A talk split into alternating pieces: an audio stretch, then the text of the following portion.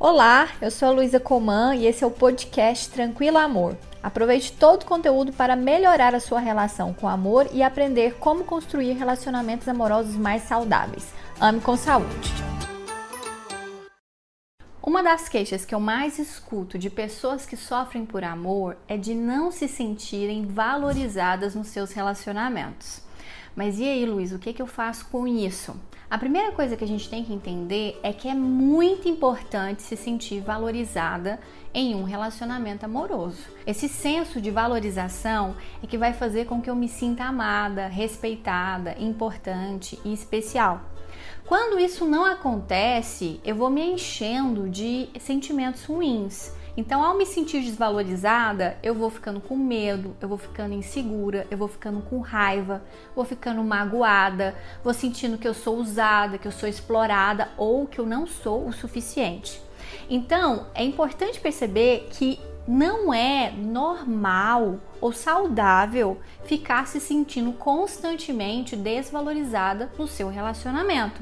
Se isso está acontecendo com você, é muito importante que você preste atenção, porque isso é um alerta de que algo está acontecendo ou com você ou com seu relacionamento que precisa que você tome algumas providências, porque do contrário, se você simplesmente deixar rolar e pensar que em algum momento a outra pessoa vai te valorizar, a tendência é que isso piore e você pode então sofrer bastante nesse relacionamento. Bom, se você então identificou que realmente existe um problema, agora você precisa perceber se existe algum comportamento seu que está favorecendo essa falta de valorização do seu parceiro.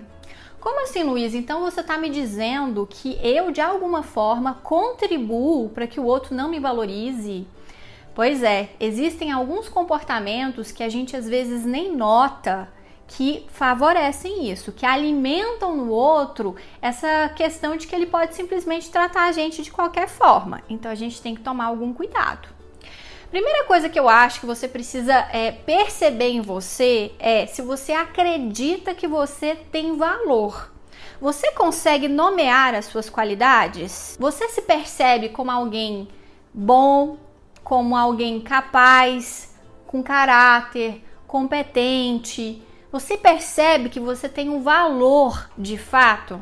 Se você tem dificuldades até de nomear as suas qualidades, você tem que prestar atenção. Pode ser que você não acredite de fato que você tem valor. E é claro que isso vai influenciar no seu comportamento e na forma como a pessoa vai te tratar. A partir do momento que eu identifiquei qual é o meu valor, eu sei, isso está bem claro para mim, eu preciso então observar se eu tenho uma postura diante do outro que faça com que ele veja o meu valor. Mas que postura que é essa, Luísa? Então, você valoriza as suas percepções, você respeita as suas escolhas, você se preocupa com seu bem-estar, você se prioriza, você celebra as suas conquistas, você olha para si mesma com acolhimento, com compreensão essa postura de valorizar quem eu sou, como eu penso, como eu me sinto, a minha trajetória, ela é muito importante. Tá, mas o que, que isso tem a ver com o outro me valorizar? Então, se eu sei do meu valor e adoto uma postura de valorização para quem eu sou, eu vou também construir uma relação de respeito comigo. Isso vai refletir na forma como eu construo a relação com o outro. Ou seja, se eu vou me respeitar, eu vou construir uma relação de respeito com o outro. Mas por que isso acontece? Porque quando eu me respeito, eu não permito que o outro me trate de qualquer forma. E aí o outro tem duas alternativas: ou ele me respeita ou ele pula fora. Entende como isso é importante? Mas se eu não sei do meu valor e não adoto posturas que me valorizem, aí eu vou construir uma relação comigo de falta de respeito e vai ser muito mais fácil eu construir com o outro uma relação também que não seja tão respeitosa. O outro vai ter brechas para me invadir e para não me tratar da forma como eu mereço. Por quê? Porque ele pode. Agora, para ficar mais claro como alguns comportamentos meus vão fazer o outro me desvalorizar, eu queria dar alguns exemplos. Coisas que você pode fazer que vão construir uma relação de falta de respeito né, do outro por quem você é. Pedir desculpa sem você ter tido culpa. Ceder sempre ao que o outro quer não questionar comportamentos do outro que te ferem, que te machucam ou que te fazem sofrer. Colocar o outro num pedestal, como se ele fosse a melhor coisa do mundo e você não fosse nada. E comportamentos que vão te depreciar de alguma forma. Já viu que às vezes a gente fica falando, nossa, mas a gente é idiota, mas a gente é trouxa, mas a gente é muito ridícula. Esse tipo de fala em relação a quem a gente é permite que o outro também faça a mesma coisa com a gente. Então, se você tem esses tipos de comportamento, com certeza você vai dar brecha para que o outro também te trate dessa forma. Então, Luísa, você está me dizendo que se eu mudar a minha postura comigo, o outro vai me valorizar? Com certeza, muito mais do que deve estar tá acontecendo agora.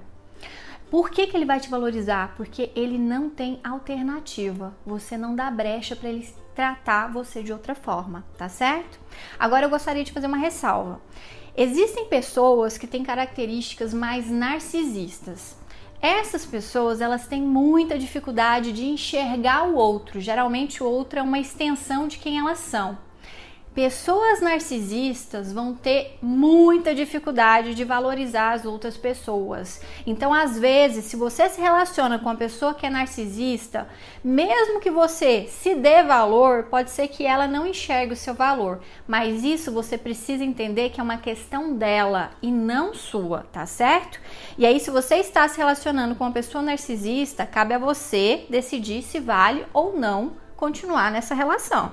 Mas o que eu posso te dizer com toda certeza é que o senso de valor é uma peça-chave na nossa autoestima e um pilar fundamental para a gente construir relações que sejam mais saudáveis, isso não só no amor, mas na vida. Então, merece o seu esforço. Ame com saúde.